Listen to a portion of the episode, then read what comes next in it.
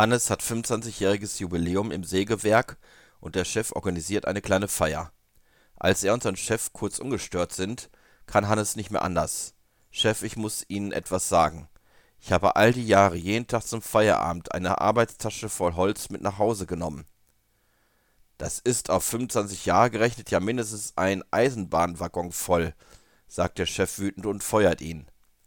Hannes geht daraufhin geplagt von Schuldgefühlen zum Pastor um in der Beichte sein schlechtes Gewissen zu erleichtern. Herr Pastor, ich habe einen ganzen Eisenbahnwaggon voll Holz gestohlen und wurde dafür gekündigt. Der Geistliche antwortet voll Anteilnahme, das war natürlich ziemlich ungeschickt. Hätten Sie jeden Tag nur eine Arbeitstasche voll mitgenommen, wäre es bestimmt nicht aufgefallen.